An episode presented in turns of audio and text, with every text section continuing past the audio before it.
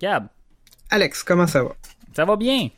Épisode 49 et demi, un genre de hors-série parce que je pars en vacances là, sous peu dans les euh, prochains dans le prochain 48 heures, mais quand même, je veux euh, on veut partager des choses, ça va être un peu plus euh, personnel aujourd'hui. Si t'en penses toi.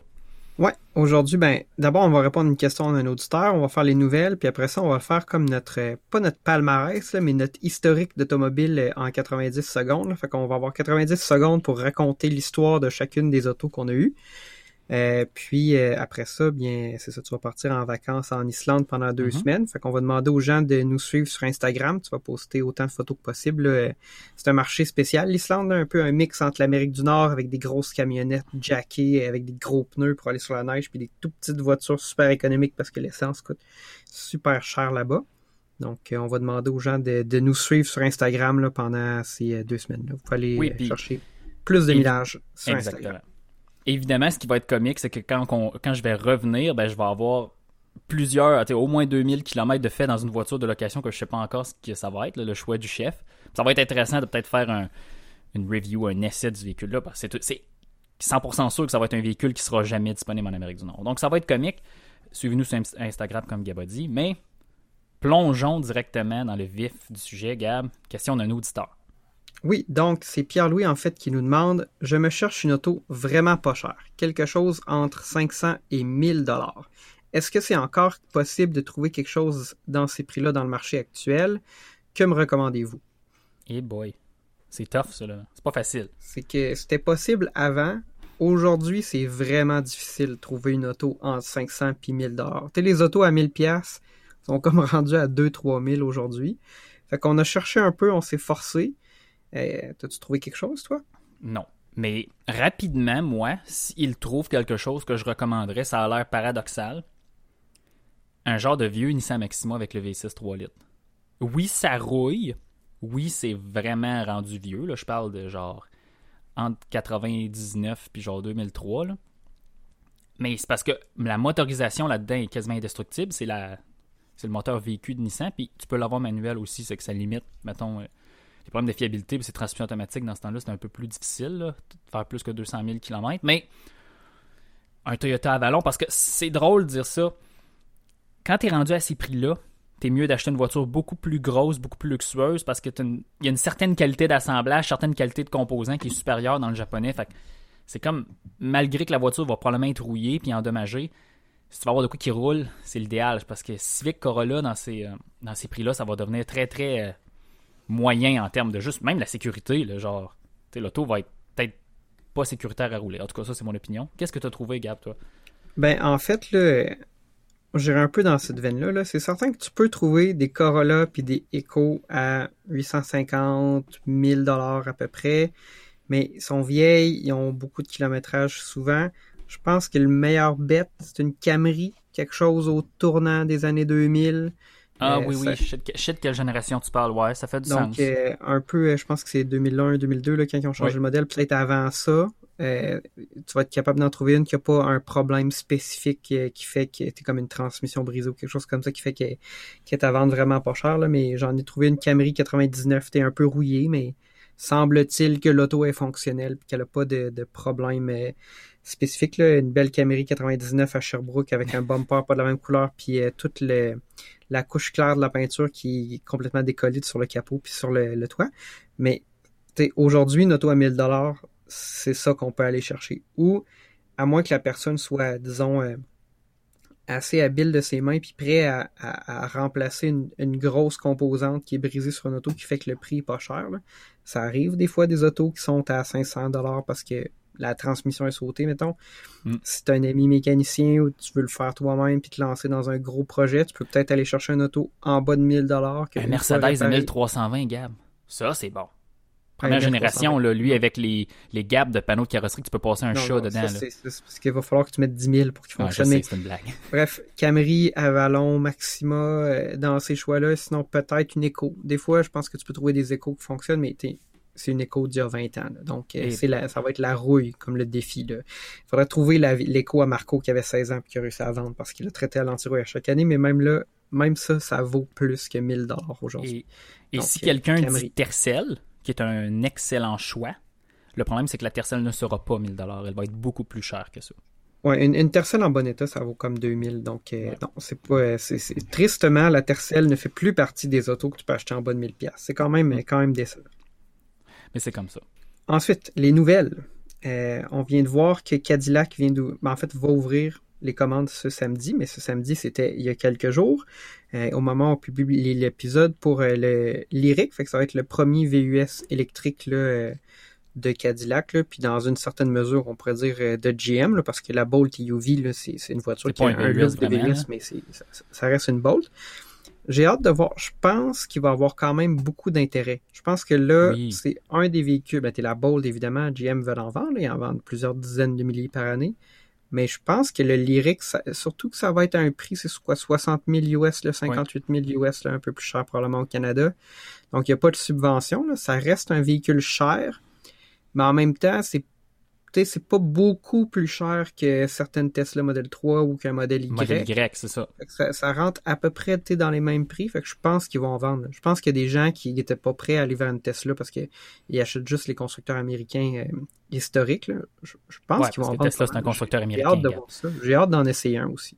Oui, mais euh, important aussi, ça va être la première itération d'un véhicule qui n'est pas une camionnette sur la plateforme Ultium de, de GM, qui est la plateforme électrique qu'ils vont utiliser pour à peu près tous leurs véhicules, euh, chimie de batterie différente, euh, de la face, euh, les cellules vont être placées d'une façon différente, c'est très très modulaire. Je veux dire, ça c'est une plateforme, une plateforme de voiture électrique qui va s'apparenter beaucoup à ce que Volkswagen fait dans le MEB ou même de la façon que Tesla assemble et design ses véhicules. Donc ça c'est, moi ça c'est le côté qui m'impressionne, pas m'impressionne, mais que, je m'attends à, avoir beaucoup de ça parce que à la fin, moi, je pense que General Motors est quand même capable de faire des bonnes voitures électriques. En 2016, ils ont sorti la Bolt. Puis quand tu regardes ça avec du recul aujourd'hui, c'est quand même euh, un très bon design, malgré qu'ils ont le rappel de batterie, qui, est plus un problème qui vient de la compagnie LG qui fait la batterie, mais quand même. Espérant que Cadillac réussisse à garder son momentum, parce que, tu sais, rappel de batterie, ça, ça jette un voile un peu sur tout ça, mais tant mieux. Ensuite, Nouvelle, euh, c'est drôle un peu, j'ai vu ça dans la presse, c'était un article d'Éric Lefrançois qui parlait de Saint-Hubert qui a fait convertir une de ses vieilles coccinelles de livraison des années 60 en véhicule électrique. Ça discutait du ce, marché-là, des conversions des vieilles voitures en auto électrique. Est-ce que c'est un vrai marché? Est-ce que ça sera pas un vrai marché? Je sais qu'entre autres, il y a un parti politique au Québec qui dit qu'on devrait développer cette filière-là honnêtement, moi, je pense que pour les voitures normales, il n'y a personne qui va convertir sa Camry 99 en ben auto électrique. ça n'arrivera pas. Je pense que pour les autos de euh, collection, les vieilles voitures, ça va être intéressant un jour de. Une Jaguar E-Type, Gab, c'est un bon exemple une Jaguar E-Type en auto électrique, ça serait bien. Un vieux muscle car américain, là, que tu pas envie de gérer des mhm. carburateurs puis des cochonneries, puis le fait que ton char il part pas parce que la batterie est déchargée quand tu essaies de vouloir t'en servir, puis tu es tout le temps en train d'essayer de régler des problèmes, puis des hoses qui pètent, puis des affaires comme ça parce que l'auto a vieilli. Et en plus, les constructeurs, je pense que Ford le fait, GM le fait, ils vendent aujourd'hui des crate engine électriques. électrique, dans le fond, tu peux acheter un moteur, ça vient probablement avec euh, soit c'est eux qui l'offrent ou d'autres euh, des tiers parties. Là, tu as des kits pour installer ce moteur-là dans des modèles historiques de la marque. Après ça, tu peux acheter des packs de batterie. Moi, je pense que pour les autos historiques, ça va être intéressant. Je pense pas que ça devrait être subventionné, ce marché-là. Je pense que c'est comme un, un passe-temps, un hobby, ça va être une passion pour les collectionneurs, mais c'est intéressant que ça s'en vienne. Je ben pense pas que ça, je pense que ça va rester marginal, par exemple. Mais ça va, ça va permettre aux voitures de collection à traverser les années à la fin, c'est comme ça que je le vois. Moi. Oui, effectivement. C'est parce qu'un jour, les muscle cars des années 60, ben, tu 70, ben, tu un jour, ils vont avoir comme 70, 80 ans. C'est un peu comme un modèle T aujourd'hui, ça a presque 100 ans. Puis, ben, l'infrastructure pour acheter de l'essence euh, à 91 d'octane ou à 94 ou peu importe, ou du gaz de course pour aller faire. Tu dirais que ces choses-là, peut-être qu'un jour ça, va diminuer, puis ben tu vas pouvoir garder ces autos-là en vie avec une mécanique électrique c'est cool. Puis il y a déjà des gens qui commencent à faire des projets là-dessus sur YouTube. si vous suivez les chaînes d'auto, euh, il y a un gars, euh, Jerry Rig Everything, qui est en train de se convertir un Humvee militaire avec un moteur sauté en char électrique avec une batterie de 100 kW. c'est quand même cool ces projets-là. Euh, là, on va passer à la nostalgie, mais juste une petite chose qu'on va mentionner. Tu as dit que tu partais en vacances. on a deux semaines de pause. Là, donc, on fait ce petit épisode spécial-là. Puis ensuite, on va vous revenir avec le 50e épisode euh, deux semaines plus tard, puis ça, ça nous amène, je pense, au 13 octobre, c'est ça? Absolument. Mais à la euh, fin, il, ça manquera pas de contenu parce que notre Instagram va être. on va, je vais essayer de publier à chaque jour. Là, dans le fond, ma copine, ça la, ça la dérange pas vraiment. Là. C'est, même, c'est même agréable. Si je vois un véhicule intéressant, un Arctic Truck qui a passé dans Top Gear ou quelque chose, je vais, le partager avec vous. Puis peut-être ma petite pensée sur les routes et le marché euh, automobile islandais. Fait que vous serez, vous serez pas euh, laissé dans le néant, mais quand même, bien important de noter qu'il va y avoir une pause de deux semaines sur le podcast. Parce que faire ça en Islande pendant que je suis en vacances, ça va être un peu plus compliqué d'un point de vue technologique. Mais bon, c'est ça.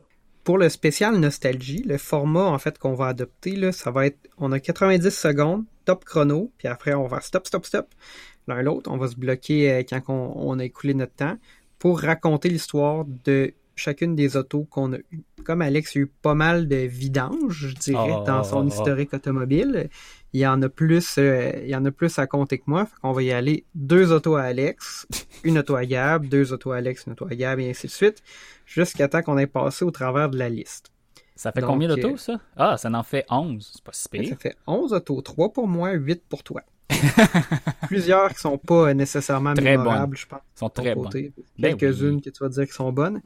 Euh, fait que Alex, si tu me laisses un petit instant, je vais partir le timer. 90 secondes, top chrono. Donc, ma première voiture. Là, on est en. Ah, je vais avoir de la difficulté avec les années, fait que je ne perdrai pas de temps avec ça. Mais ma première voiture, c'est une Saturn SL1 coupée. Ah, SC1, excuse-moi. Une Saturn SC1 coupée beige 1999 avec une transmission automatique. Qui est d'ailleurs la voiture dans laquelle j'ai rencontré Gab. Là, c'est pas une date, mais je veux dire, on était au cégep et je suis allé reconduire Gab chez lui puis on montait, on était à Québec, on a monté la côte de l'autoroute de la capitale à côté de l'ancienne cimenterie Saint-Laurent. En tout cas, ça fait un certain temps de ça. Puis le gars, il me dit Alexandre, ton moteur tourne-tu à 7000 tours minute actuellement? Non. On montait la côte, il tournait à 3000. Fait que ça vous donnait une idée de la douceur du 1.9 litres. Single cam. Étais-tu confortable, Alex, dans ton ceinture? horrible. Horrible. Et c'est. J'aurais pas fait 90. J'aurais pas fait 90 secondes sur celui-là. Parce que ça m'amène à ma deuxième voiture de. Le Saturn SC1, là j'ai été assis au 90. Mes jambes étaient complètement à plat et mon torse était complètement à l'angle de 90. J'étais très très mal assis. Donc j'ai remplacé ce véhicule-là peut-être après 8 mois par, euh, je pense, le pire véhicule que j'ai eu selon moi. Un Chrysler Sebring 2002 avec le V6 2.7 litres qui avait beaucoup de problèmes de d'huile qui devenait, en anglais c'est sludge, mais qui devenait de la boue. Moi, j'ai pas eu ces problèmes-là. Mais euh, ouais, j'ai acheté ça pas cher à Saint-Apollinaire. Euh, j'étais tout content parce que mon père en avait eu un en location là, en, 2000, en 2001, là, quand même longtemps. Puis j'avais aimé cette voiture-là, puis ça allait, ça allait bien. J'ai été la première personne de nos amis à, avoir une voiture qui avait 200 chevaux. Ça avait 200 chevaux. Mais la voiture était extrêmement rouillée en dessous. J'avais pas fait vérifier ça. Puis le moteur commençait à avoir des pertes de pression d'huile. C'était pas. La climatisée marchait à merveille, ça c'était le fun. Elle était verte, tricote. Euh, je l'ai pas gardé tant longtemps aussi, peut-être 12, 13 mois. Mais tout de même, c'était une voiture extrêmement confortable pour faire de la route. Je suis allé à Niagara Falls avec aux États-Unis aussi. Mais ça allait bien, Le, le V6 2.7 Il était très doux, là. Très à l'époque où on était au cégep, puis qu'on connaissait pas les autos, mais dans le fond, je veux dire, on avait peu d'expérience puis un budget très limité. Là. D'avoir une auto à 200 chevaux, là, on avait juste un collègue qui avait une Civic avec un H22 euh, chippé avec les qui faisait dans le dash euh, passer 8000 tours. Euh, à part ça, c'était la, seule auto, mettons, décente qu'il y avait dans le groupe. À part la rouille en arrière qui aurait pu casser le, châssis du véhicule. mais bon. fait vite, on a sauvé, on n'a pas, même pas rendu à 90 secondes pour les deux, individuellement. Moi, je vais commencer avec mon CRV 2004, ah, Alex. Cette auto-là, ah, c'était... Je, je, je, sais pas exactement comment je la décrirais. Quand je l'ai eue, elle avait 211 000 km. Puis j'ai fait 70 000 km de plus. Puis il y a eu plein de péripéties dans cette histoire-là. Euh, bon, déjà, ce, CRV-là, mettons, c'était historiquement quelqu'un, l'auto d'un des membres de ma famille. à 60 000 km, il y a un monsieur chez Honda qui a dit c'est le CRV avec le dessous le plus détruit que j'ai vu dans ma vie. Parce qu'on allait souvent dans le bois, puis il y avait beaucoup de roches qui frappaient en dessous. Ça n'avait pas une haute garde au sol, on serait des remorques avec ça, puis tout. Mais moi, je l'ai gardé jusqu'à 220 000 km de plus que ça. Puis à 210 000 kg, ça faisait déjà comme 150 000 kg que l'air climatisé marchait plus. Ah, Après ça, il y a eu un événement historique, tu étais là, j'ai fait euh, comme un bang dans la neige, mon drive shaft est tombé en dessous. Ah, ça c'était le fun, ça. Il tenait avec la petite trappe, il fallait que je le ramène. Après ça, on l'a changé, puis là, la drift, c'était redevenu parfait, puis c'était tellement doux, puis c'était incroyable, puis le moteur, fallait pas qu'il manque d'huile. C'est un moteur de CRV. Faut jamais qu'il manque d'huile. S'il manque pas d'huile, c'était parfait. on a testé la compression à 280 000 kg avec le gars qui, à qui on l'a vendu, puis c'était encore impeccable. Puis je me rappelle, tu pouvais mettre ça au fond n'importe quand, ça allait pas vite, c'est juste une 4 vitesses, c'était pas performant, mais ça prenait tout ce que tu lui donnais. Mais c'était pas aussi fiable qu'on peut penser. Un Toyota, te n'est pas aussi fiable. Te souviens-tu quand on est allé au salon de l'auto de Détroit la première fois avec ton CRV? Il faisait tellement froid dehors, l'entre-toit avait gelé, et quand on s'est arrêté, toute l'eau coulait par les, euh, par les, euh, Voyons. Ah, j'ai Sun Visor dans ma tête. Alex, on a passé notre temps. Oui, ah, le, le, chauffage suffisait pas à enlever la glace dans l'auto. On passe au prochain. Ah mon Dieu. Donc là, après mes euh, multiples voitures qui n'étaient pas super, un de mes meilleurs amis a s'est acheté sa première voiture, une Tercel impeccable. Puis là, je me suis dit, ouais, c'est peut-être le fun d'une petite voiture économique, manuelle, tu sais, qui requiert pas trop d'entretien. Donc là, je me j'avais pas beaucoup d'argent, je me suis cherché une voiture à 1000 dollars. Et j'ai trouvé une fabuleuse Honda Civic la génération EK, je pense que ça, c'est EK, 1999, mais elle avait 424 000 km. Il pleuvait à Sio. J'étais allé sur la Grande Allée la chercher. C'est un monsieur qui restait sur la Grande Allée. Je l'ai essayé. Oh, pas de problème. Ça va super bien. Cette auto-là, je paye 1000 pour. Et quand il arrête de pleuvoir, je retourne chez moi le soir au lac Beauport. Oh boy. Tous les roulements dans la transmission sont finis. Le moteur claque. Le moteur d'essuie-glace fait du bruit comme ça n'en plus finir. J'étais un petit peu un petit peu détruit. Mais par contre, j'ai réussi à. J'ai fait 50 000 km avec quand même.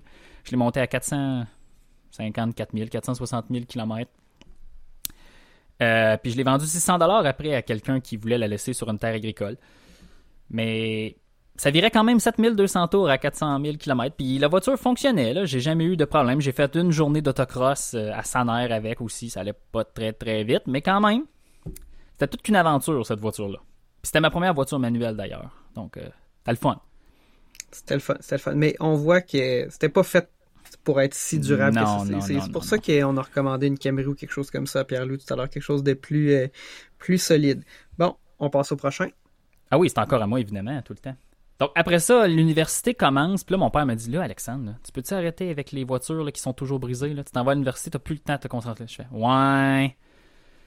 Donc là, je trouve à Longueuil une Toyota Camry SE manuelle 2004 faite au Japon. Quand même en très bon état, j'achète ça, pas trop cher, mais je la mets quand même sur ma marge de crédit dans le temps étudiante, fait que c'était peut-être pas un bon choix. Et j'ai roulé avec ça une partie de mon université, puis je me disais ça c'est la seule voiture que je vais avoir durant toute mon université. Seule chose que deux choses ont brisé cette voiture-là. Euh, le brake booster, ce qui fait le cerveau frein, c'est drôle, hein? Et le démarreur a brisé, mais ça c'est une affaire de rien, je l'ai changé moi-même. Elle avait un peu de rouille, mais somme toute, c'était une bonne voiture. J'ai fait peut-être 40 000 km avec. Évidemment, ça allait être ma seule voiture de l'université. C'était complètement faux. Mais, Gab, on est rendu à, ta prochaine voiture. Ouais. Puis là, bon, ça, on s'entend, là, c'est l'auto, je pense, qui va être la plus mémorable dans mon historique de ah, voiture. Toyota Corolla XRS 2005 avec un moteur 2ZZGE le Redline, le limiteur 8200 tours, mais le valve lift, l'équivalent Toyota ou en fait Yamaha, parce que c'est un moteur Yamaha du VTEC, s'engageait seulement à 6800 tours. Ah. Donc, c'est une auto où t'as presque rien comme puissance jusqu'à 5000 tours. Après ça, t'as le, le, le calage, pas le calage, mais la, le, le variable Le calage variable timing, des super gammes. Et le... C'est ça, c'est le timing. Bref, à, 5000 tours, tu commences à avoir de puissance, mais c'est vraiment juste à 6008 que ça rentrait. Puis là, c'était incroyable. C'est l'auto la plus fun que j'ai possédée, clairement. C'était tellement excitant. Ça allait pas si vite que ça, quoique ça allait quand même vite. Là. Ça faisait 0 100 à peu près en 7, 7.5 secondes, quelque chose comme ça quasiment similaire là, au BRZ édition FRS euh, d'il n'y a pas si longtemps que ça. C'était super léger, ça pesait à peu près 1100 kg. Mais tu sais, il y avait plein de débilités que Toyota avait faites pour rendre cette auto le sport. Entre autres, euh, il avait choisi de, de, mettre des renforts de châssis cachés dans la banquette d'en arrière, un X-Brace, fait que les bancs baissaient pas. Fait que, tu dans le fond, le fond de mon coffre, c'était un coroplast, une genre de pancarte électorale. Puis mes bancs, ils, ils baissaient pas. T'sais. Puis mon auto, elle a pris en feu. Puis quand je changeais des pièces, c'était jamais des pièces de Corolla, c'était tout le temps des pièces de qui étaient associées à ce moteur-là, qu'il y a juste les pièces Toyota, ça coûtait super cher c'était problématique. C'était vraiment excitant. Je suis vraiment content de l'avoir eu, mais je suis aussi content de l'avoir vendu à un gars en une journée qui est descendu de Bécomo pour venir le chercher parce que c'était ça qu'il voulait. Moi, je me souviens de l'avoir conduit et ça se conduisait comme un panier d'épicerie qui descend une côte. Mais bon, ça, c'est mon opinion. Oui, mais le, plus de fun que j'ai eu dans ma vie, c'est avec cette auto-là, à 60 km/h, embarquer la deuxième vitesse à 8000 tours avec le différentiel autobloquant qui fonctionne encore, puis les deux roues qui tracent. 60 km/h dans ce char-là, tu pouvais avoir un fun incroyable. Euh, c'est ça, mais euh, plus jamais. Plus jamais. Toyota rouillé, ça, ça, ça, non, plus jamais. Non. Euh, ensuite, là, moi, j'ai comme changé de, pattern. J'ai comme une révélation. Là. Je me suis dit, hmm, la sécurité, la relative fiabilité, la durabilité, le confort et des capacités hivernales assez euh, importantes. Et j'ai eu une de mes voitures préférées. Un Volvo V50 T5 4 roues motrices 2005. Manuel 6 vitesses. Et là, à l'université, c'était quand même fascinant. Évidemment, voyez-vous, j'ai encore changé d'auto à l'université quand je disais que je ne le ferais pas. Mais c'était une petite familiale basée sur la plateforme Volvo P1 partagé avec la Ford Focus européenne et le Mazda 3 qu'on avait en Amérique du Nord dans ce temps-là. Euh, honnêtement, excellente voiture, c'était tout petit, on pouvait dormir dedans. Je veux dire, j'ai, j'ai réussi à dépasser des Subaru WRX dans des côtes enneigées à Sherbrooke. Le gars ne comprenait pas pourquoi, mais gardez garde. Système Aldex, 4 motrices, c'est quand même assez performant. J'enlève rien au WRX. C'était peut-être juste une erreur de conducteur parce que j'avais de la misère à croire qu'un WRX ne pouvait pas me dépasser. Peu importe. Voiture que j'ai adorée, qui a malheureusement beaucoup brisé, mais ça n'a pas brisé mes rêves de Volvo quand même. Je pense qu'elle était pas. Ça compte en banque quand même un peu beaucoup. Ouais, ça a brisé beaucoup mon compte en banque, mais. Ah, la, ouais, c'est ça. fallu que je change l'embrayage et ça a coûté une fortune parce qu'il fallait comme démonter la voiture au complet pour aller la remplacer. Mais il y avait un super de bon garage Volvo à Sherbrooke. Je sais pas s'il est encore, euh, il existe encore, Normand Raymond, que ça s'appelle. On dit que le monsieur, maintenant, il y a un manoir sur la côte d'Azur, tellement qu'il a fait d'argent. Avec moi. Avec moi, ouais. Mais honnêtement, c'était de la mécanique impeccable. Donc, la voiture était toujours bien entretenue lorsque je l'envoyais là. Et c'est là aussi que j'ai commencé à faire ma main sur la mécanique parce qu'il fallait que j'apprenne. J'ai changé la suspension moi-même, j'ai changé plein de composants électroniques. Tu sais, est-ce que c'était fiable, est-ce que c'était pas fiable? C'était une voiture européenne qui avait 10 ans. Mais c'était c'était bien. Le, le, moteur n'a jamais eu de problème. Jamais, jamais, jamais moteur transmission. à part l'embrayage. À part les coils quand tu l'as chipé. Mais il va falloir qu'on passe à la prochaine, Alex. Ah, déjà? Ben, là, on est encore à l'université. Après que le Volvo V50 a coûté une fortune, quelqu'un dans une épicerie vient me voir à Sherbrooke me dit Hey, tu le vendrais-tu? Là, je fais comme Ouais. Là, dans le fond, je, suis dans ma prochaine auto, mais il faut que j'explique comment j'ai vendu l'autre. Il me l'achète pour presque ce que j'avais payé au début et je me suis acheté une Golf 2.5 2011. Donc, c'est la régénération MK6. Je pense que c'est la voiture que j'ai aimé le plus conduire, mais ce n'est pas ma meilleure voiture, mais selon moi, la MK6, c'est la meilleure génération des Golf. C'était celle qui avait le meilleur assemblage, qui avait la meilleure qualité de construction intérieure, les plastiques moussés, fit and finish. C'était pas la plus belle, c'était pas la plus technologique, mais c'était la meilleure. Et le 2.5 litres avec la 5 vitesses manuelle, le monde sont là, c'est un moteur rugueux. Ce n'est pas un moteur rugueux. Ça veut monter en régime, c'est smooth, le son est intéressant. Si tu enlèves l'intake qui est dans le couvert à moteur, ça fait un son d'induction capoté qui ressemble à la Audi Quattro, et ça, c'est même pas une joke. J'ai adoré conduire cette voiture-là. J'étais allé travailler à Halifax pour mon premier emploi avec.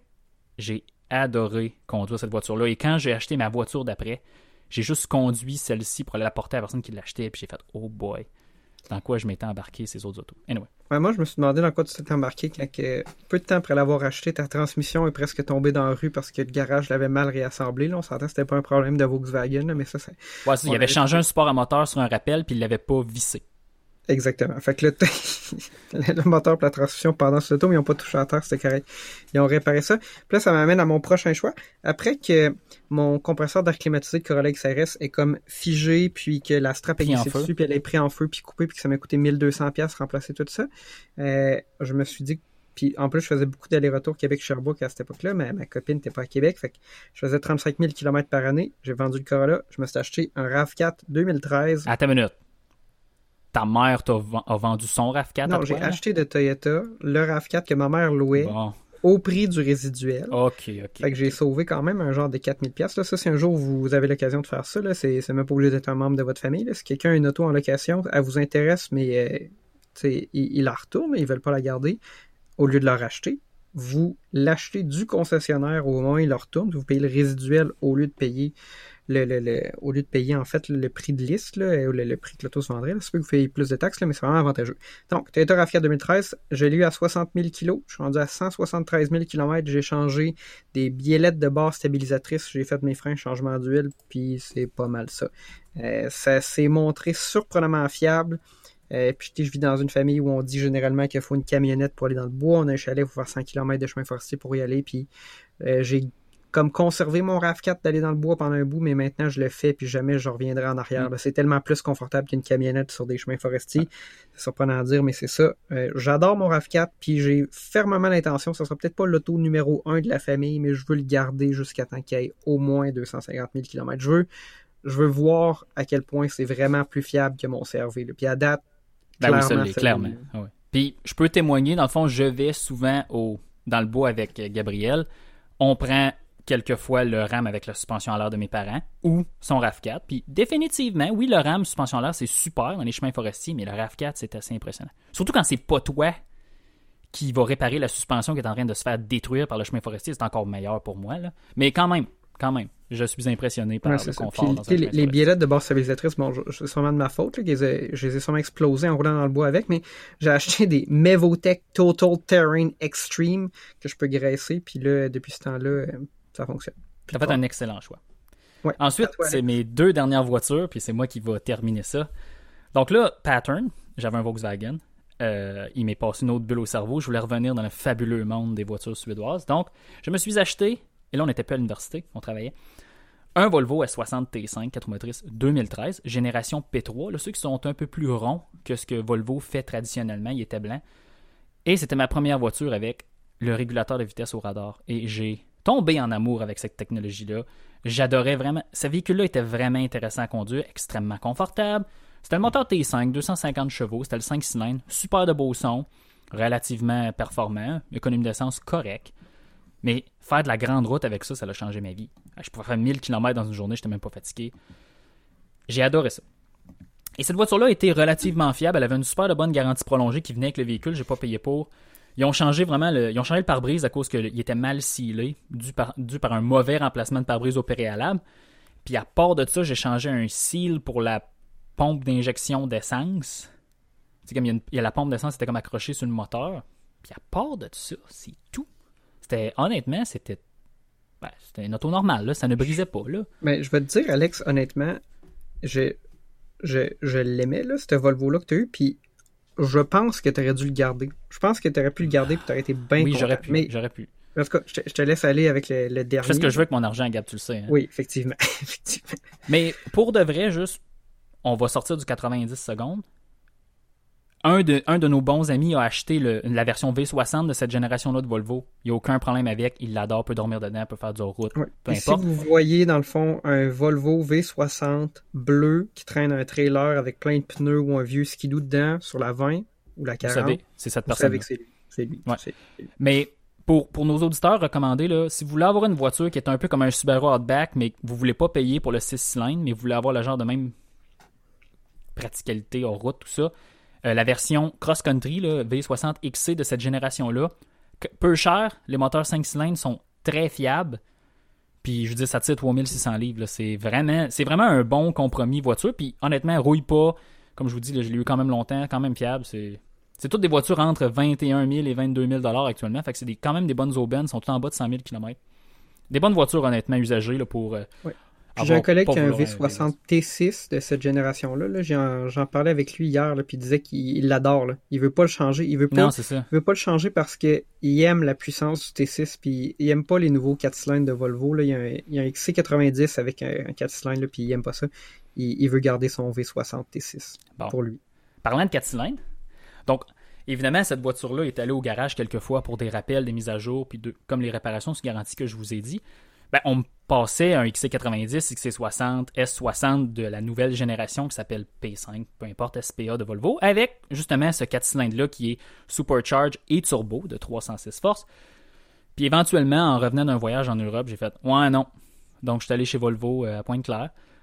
Puis j'ai redonné mon Volvo euh, S60 2013, puis j'ai acheté un 2019, la génération actuelle, T6 all-wheel drive, Polestar. Ce qui est fascinant, c'est que c'est une voiture démo que j'avais déjà conduit en voiture de courtoisie que j'ai acheté. Mais elle va super bien.